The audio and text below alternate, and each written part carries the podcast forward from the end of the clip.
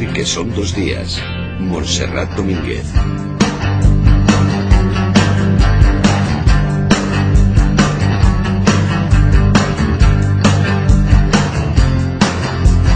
Pasan 10 minutos de las 11 de la mañana, de las 10 si nos están escuchando desde Canarias. Ha llegado el día, el momento y la hora en el que nos reunimos todos los miembros de este club de lectura, que somos los socios eh, de la radio y los eh, amigos y oyentes que escuchan y que leen libros y que quieren comentarlo con nosotros. Bueno, pues ha llegado ese día en que nos reunimos para comentar un libro. Y hoy no sabemos muy bien por qué. Oscar López, buenos días. A ver si me refrescas la memoria.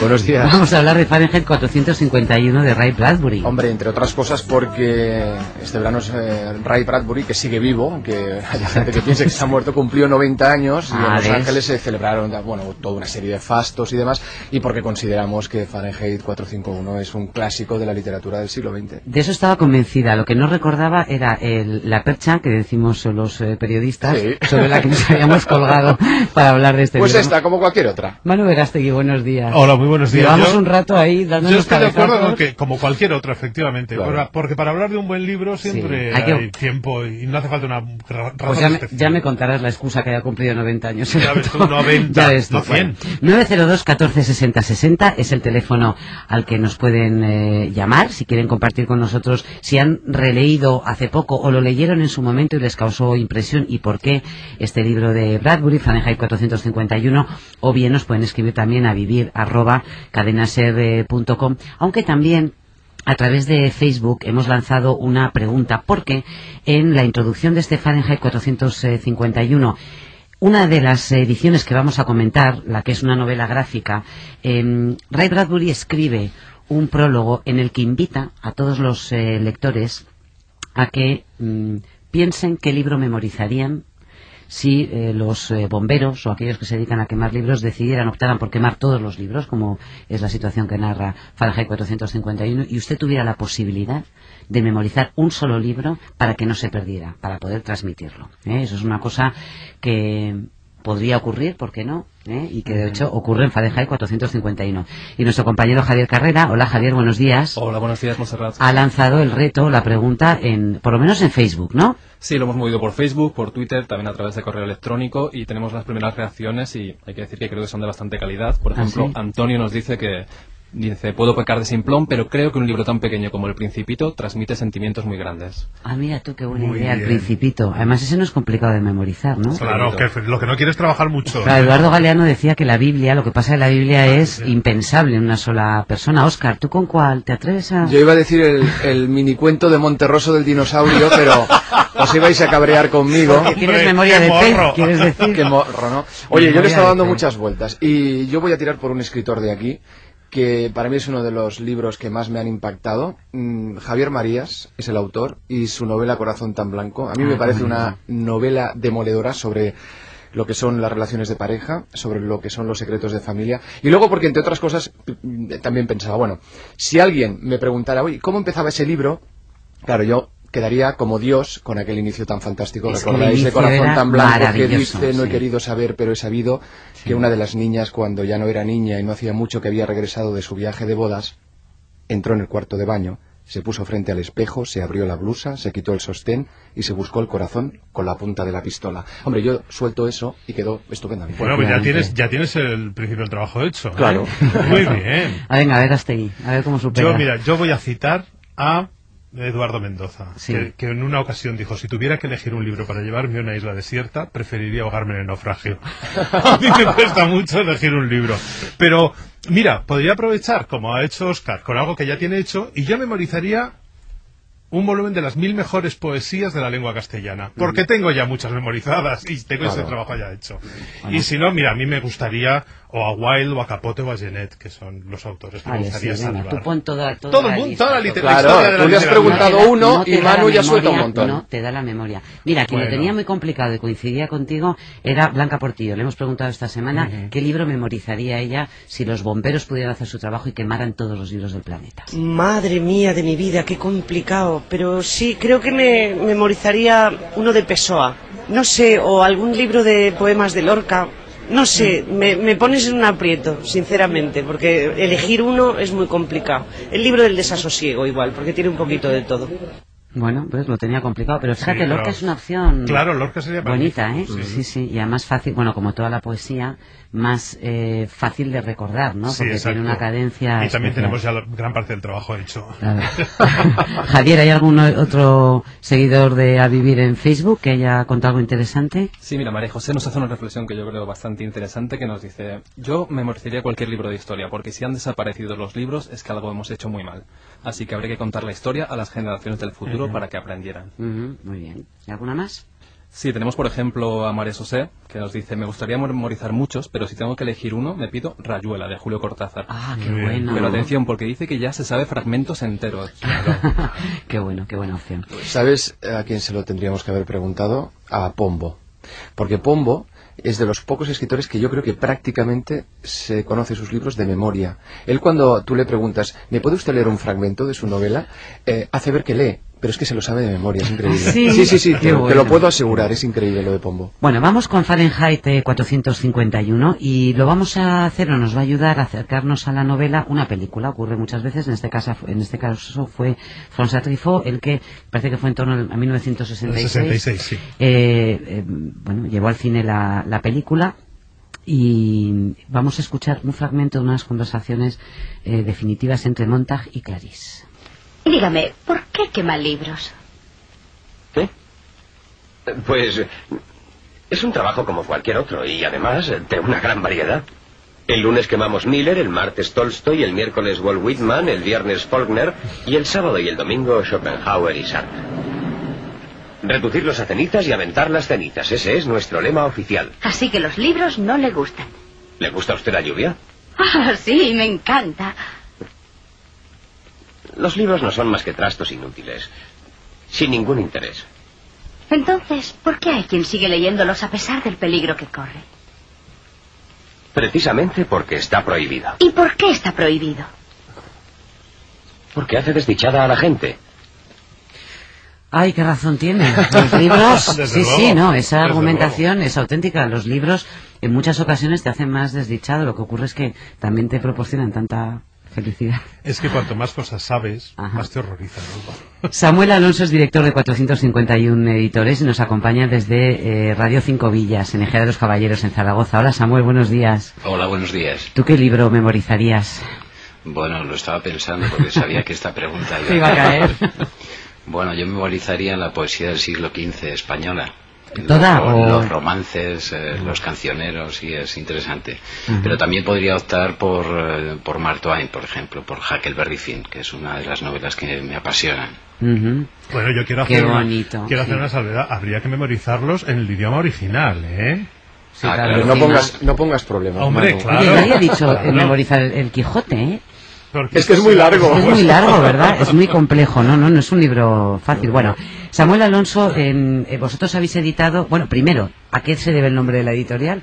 451, ya sé que es muy obvio, pero cuéntanos la Bueno, historia. Pues es, es muy obvio, como tú dices, eh, a 451 grados Fahrenheit es al- a los grados a los que arden los libros, y por eso se titula así la novela de Ray Bradbury. Y como lema hemos utilizado nosotros el arden los libros, y entonces era evidente que el 451 tenía que ser, estar presente. ¿Por qué es tan fundamental para ti la novela? Porque, ¿Qué te parece que tenga Fahrenheit 451 que haga que perviva y que podamos dedicarle un club de lectura tantos años después de su primera edición en el 53? Yo creo que, que la novela, lo interesante de la novela, al margen de, de lo bien o mal que esté escrita, de Ray Bradbury, bueno, ahora leyéndolo, pues como 50, 60 años después, pues eh, ves las, eh, las carencias, ves que es una, una literatura de época, eh, pero no ha envejecido el tema. Y yo creo que es el tema de las contradicciones, ¿no? Como un bombero, en vez de apagar los fuegos, es el que prende los fuegos, y en este caso para quemar los libros, ¿no? Y entonces yo creo que en esas contradicciones es donde se mueve la literatura. La literatura está hecha para conmover, para hacer reflexionar, y yo creo que es un buen libro para reflexionar. Y es la demostración palpable de que Bradbury era un visionario, ¿eh? porque claro, lo que cuenta ahí es absolutamente vigente, todo el tema de esa cultura hacia el, hedoni- hacia el hedonismo, la influencia de la televisión, de la publicidad, Del fútbol, del de miedo a la diferencia, efectivamente. Fíjate, Manu, que esto Yo precisamente, había traído este, este pequeño fragmento del prólogo, Mm. del prólogo anterior a este que, que acompaña a la Sí. novela gráfica. Sí.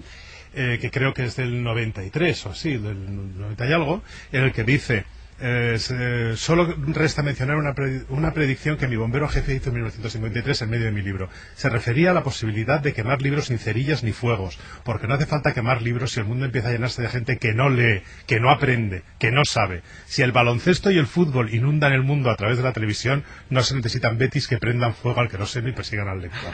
No tengo más que decir. Bueno, Señoría, pero es de alguna manera, Samuel, un poco la descripción de una, de una sociedad que es fácilmente controlable, precisamente porque no piensa, ¿no? Porque solo Claro. vive pendiente de la, fe- de la felicidad y del entretenimiento, ¿no? Hombre, es una mirada un tanto apocalíptica, ¿no? Mm. Y entonces, bueno, yo creo lo interesante de- del libro es que, bueno, desde la ciencia ficción, cómo es posible interpretar también nuestra sociedad, lo estabais diciendo vosotros, con esas pantallas gigantes que hay en la novela, pues Ujú. bueno, tiene que ver con la relación de la imagen. Pero yo creo que no hay que ser tan apocalíptico. Está la televisión, están los medios audiovisuales, está Internet y conviven con los libros. O sea, yo creo que no hay que tener esa mirada. Sí reflexionar sobre sí, eso. eso te iba a decir. No, hay que tener esa mirada en algún momento para pensarlo, ¿no? Claro. Para reflexionar. Para reflexionar sobre ello. Pues mira, desde Sevilla nos llama Cecilia. Hola Cecilia, buenos días. Hola, buenos días a todos y a todas. ¿Cómo estás? Cuéntanos. Bien, aquí echando una manita de sábado con vosotros, un fin de semana más. La mejor compañía. el tema es apasionante, por supuesto. Yo leí el libro en su tiempo y Sí. luego vi la película, que me, pues bueno, cuando vino la moda de Trifó, ¿no? Sí. tengo 50, entonces tú sabes, ¿no? Nos cogió todo el despegar Mm, claro. en el Cine Club Vida, no se me olvidará aquí en el centro de Sevilla. Y luego vi el coloquio después de la película, muy interesante. Descubrí a Trifó, afortunadamente, y vi esa película. Y la verdad es que me impresionó muchísimo porque cuando tú tienes la posibilidad, porque desgraciadamente todo el mundo no sabe leer, esa es la primera desgracia. Bueno, primero comer, ¿no? Y después leer. Eh, tú, aparte de vivir tu vida, tienes la posibilidad de vivir la vida, mm, muchas vidas, ¿no? Porque cada libro tú te metes dentro y vives la vida de los personajes, ¿no? Las circunstancias, el momento. También te ayudan a reflexionar, porque una vida que no reflexionada, pues mira, mm, pasar, crecer, multiplicar y luego morir, no, pues la verdad es que es un poco triste. Y me impresionó mucho porque mm, los libros, ¿cuántas veces han quemado libros, no?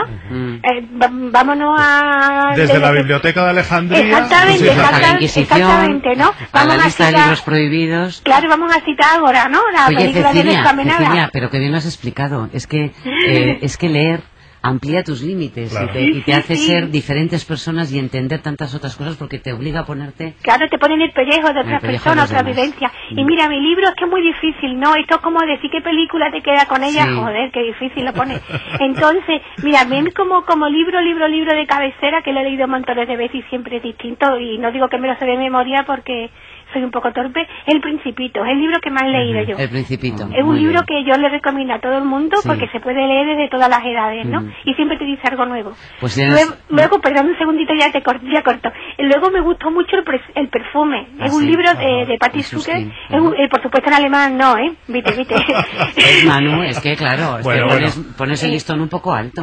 Y luego casca, casca. Yo, yo todo el mundo diría que por lo menos la metamorfosis, de verdad, Hay que leen un ratito. Ujú, Muy bien. Y Oye, nada, muchas gracias y feliz día y besitos para todos y todas. Un beso, beso, Cecilia. Un beso. Un placer. Venga, oye, pues fíjate, Cecilia, que le preguntábamos también al brujo qué libro memorizaría él. Él estuvo también esta semana aquí en, en los estudios de la serie y eso fue lo que nos contó. memorizaría el Evangelio de San Juan por la intensidad poética, porque es en un solo libro dos mil años de libros y de tradición oral. Es la síntesis de muchas religiones anteriores, de muchas filosofías y la esperanza de algo que va a ocurrir, algo que siempre espera el hombre. Bueno, en eso coincidía con Galeano, ¿no? Es un poco el metalibro, el libro de todos los libros. ¿eh? No sé si se puede considerar solo uno eh, el Evangelio de San Juan. El Evangelio sí, la Biblia entera. ¿eh? Me- Son memorizarlo, muchos, desde luego, es duro, ¿eh? Sí. Oye, ¿os ha parecido que el libro ha aguantado bien el paso del tiempo? Ay, yo, A ver. ah, bueno, vamos a ver. Yo, con el libro que lo leí de jovencito. Eh, lo, he- lo he encontrado absolutamente diferente, absolutamente. Sí. Pero aguantando muchísimo mejor, porque yo esta semana me he hecho un seminario de Fahrenheit, ¿eh? Me he hecho el libro, me he hecho la novela gráfica y la película la he revisado.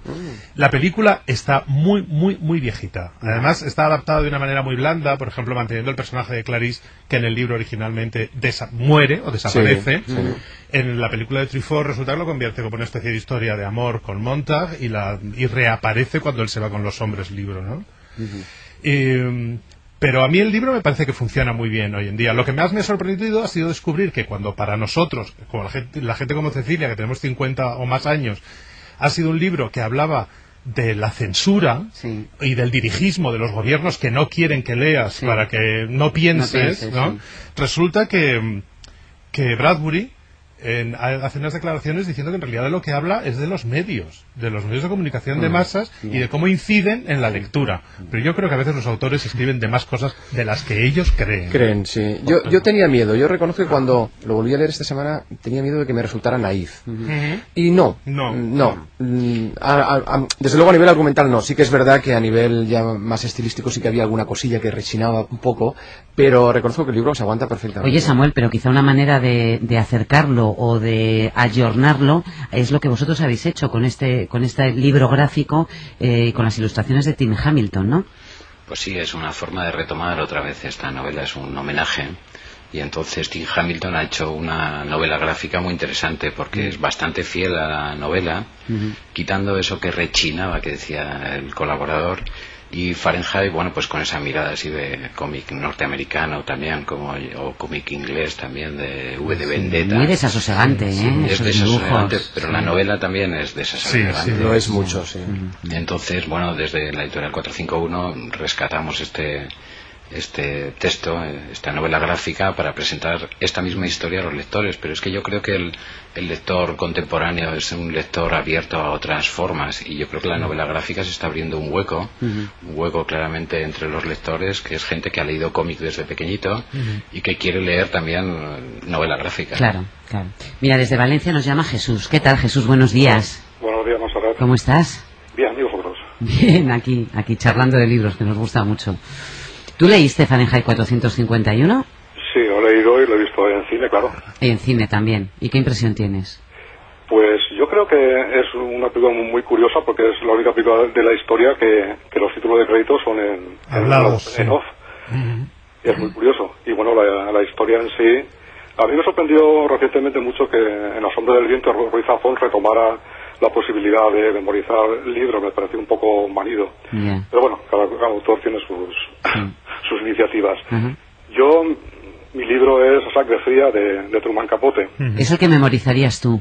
Bueno, memorizar ni la primera página, pero bueno, salvaría la, Bueno, salvaría sí, de la que más. sí. Pero salvarías de la quema, sí, que es otra Claro. manera de, ¿no? de, pla- de plantearlo. ¿Y por qué Capote y a Bueno, sangre fría? no ya tanto por, por el libro, que es un, un libro magnífico, sino por su propio autor. Truman Capote es eh, un personaje en sí mismo, ¿no? Que, eh, a sangre fría, pues ya colmó el vaso de, de una, una, una vida atormentada y, y acabó acabó prácticamente con, con Truman. Después de, Faren- de Sangre Fría ya no, no escribió nada decente. eh, incluso los editores que antes le quitaban un libro de las manos le rechazaban originales. Claro. Eh, se implicó de tal forma en, en la historia de los dos asesinos Sí. de, de Holcomb que estuvo seis años junto a ellos y al final, eh, particularmente con Gisco, pues prácticamente, bueno, se decía que había dado su homosexualidad que era prácticamente su, Claro.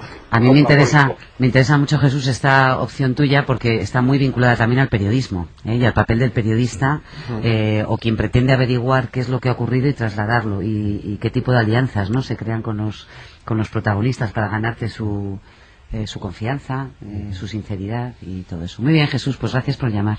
el propio autor. Hasta entonces, pues era capaz de, de escribir poesía, de escribir ensayo, de escribir muchas cosas y, y después nada, la novela se, se publicó en New Yorker por entregas Sí, sí, y sí. fue el, el éxito total que, que quemó, vaga la palabra, al, al- al propio autor. Fue el inicio de, de un nuevo eh, estilo de, de periodismo de, de investigación que luego se ha, se ha machacado. Sí, que era lo que comentábamos, que nos gustaba tanto, bueno, que a mí personalmente me interesa porque no es solamente literatura, sino también vinculado con el periodismo. Oye, me gustaría que recordáramos también otro fragmento de la, de la película eh, Fahrenheit dirigida por Truffaut. Toda esta filosofía hay que hacerla desaparecer. Es aún peor que las novelas. Pensadores, filósofos, todos dicen exactamente lo mismo. Solo yo tengo razón. Los demás son idiotas. Los de un siglo nos dicen que el destino del hombre está trazado de antemano. Los del siguiente nos dicen que tiene libertad para elegir. Cuestión de modas, nada más. La filosofía es lo mismo que falda corta este año, falda larga el año que viene. ¿Ves? Solo yo tengo razón, si es lo que yo insisto. ¿eh? Oye, Bueno, Betty, el, el jefe de bomberos, es un Vaya personaje personaje, muy sí, inquietante. inquietante, ¿eh? Muy inquietante. inquietante. Lo ha leído todo. Todo. Todo. Y ha memorizado, además. Y ha memorizado Se lo sabe todo. todo. Sí, sí, Es sí, como el gran hermano. Sí. Lo ve todo, además. Lo ve todo, Siempre llega en el momento. Esas citas que tiene con Montag son uf, desasosegantes. Bueno, dejadme que despida a Samuel Alonso. Samuel, muchísimas gracias por acompañarnos esta mañana desde Ser Cinco Villas.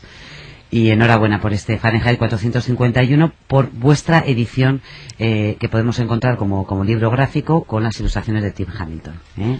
Bueno, permíteme decir una cosa solamente. Estoy en cinco villas en Ejea de los Caballeros porque es la semana del libro y entonces durante toda esta semana hemos estado profundizando en el tema, reflexionando en el tema de la lectura y de los Ah, libros, es decir, sí. que también es interesante por esto.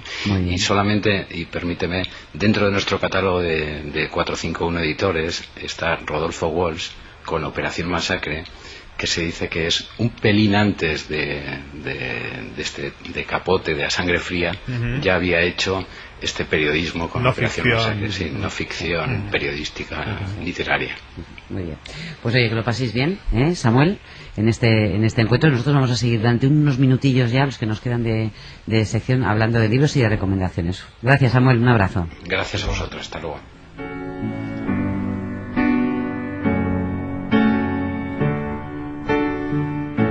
Esta es una canción que compuso Iván Ferreiro, que además lleva el mismo, el mismo título, Fahrenheit 451. Venga, vamos con eh, brevemente con algo que nos propongáis leer, Manu. Algo para leer, pues mira, que a mí me ha coincidido, curiosamente, porque no estaba pensado para ello, pero yo quería recomendaros un libro, Las dos inglesas y el amor, de Henri Pierre Rocher, que curiosamente fue otra de las películas eh, básicas de Truffaut. Sí. ¿eh? Eh, es un- una novela de amor, pero de una historia de amor un poco chocante, que es entre dos hermanas Sí. inglesas con un huésped que tiene un visitante que tiene francés. Y quizá el mayor valor que tiene es que está escrita a principios del siglo XX y se enmarca un poco en ese, en ese tipo de literatura que a principios del siglo XX intentaba hablar de el cambio en las relaciones amorosas y, y en las actitudes de las mujeres. Sí. Puede parecerse un poquito a D.H. Lawrence, si quieres, por, el- Sí. por este tipo de temática. Es quizá más atrevido. Y también es el autor de Jules et Jim, que es Ah. otra historia, es la historia de amor de, de dos hombres por una mujer que lo comparte. Que esta se ¿no? llevó al cine además, ¿no? Eh, También lo dirigió Truffaut, casualmente. Henri Pierre Rocher en Libros del Asteroide, Dos inglesas y el amor. ¿Y tú, Oscar, qué nos Yo una recomiendas? novelita corta que tiene algunas cosas, tiene algo que ver con lo que comentaba también Manu. Es, la autora es Beryl Brainbridge y el libro La cena de los infieles, una autora que murió en julio del año pasado. Bueno, pero miento, en julio de este año. Y es una, es una autora que yo creo que hay que reivindicar porque tiene una manera muy irónica y muy ácida de plantear los argumentos. Aquí es una, una cena que organiza pues eh, un señor que tiene un amante y este amante quiere conocer a, sus amigos y cede su casa para organizar esta cena íntima y el hombre este pues acepta.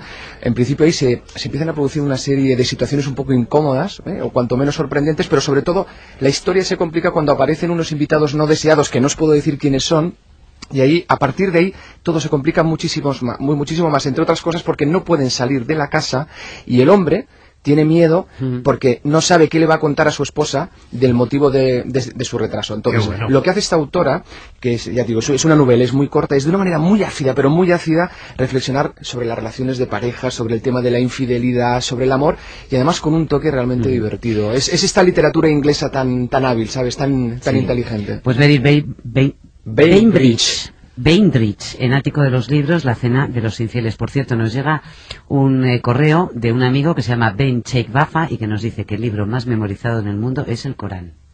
¿eh?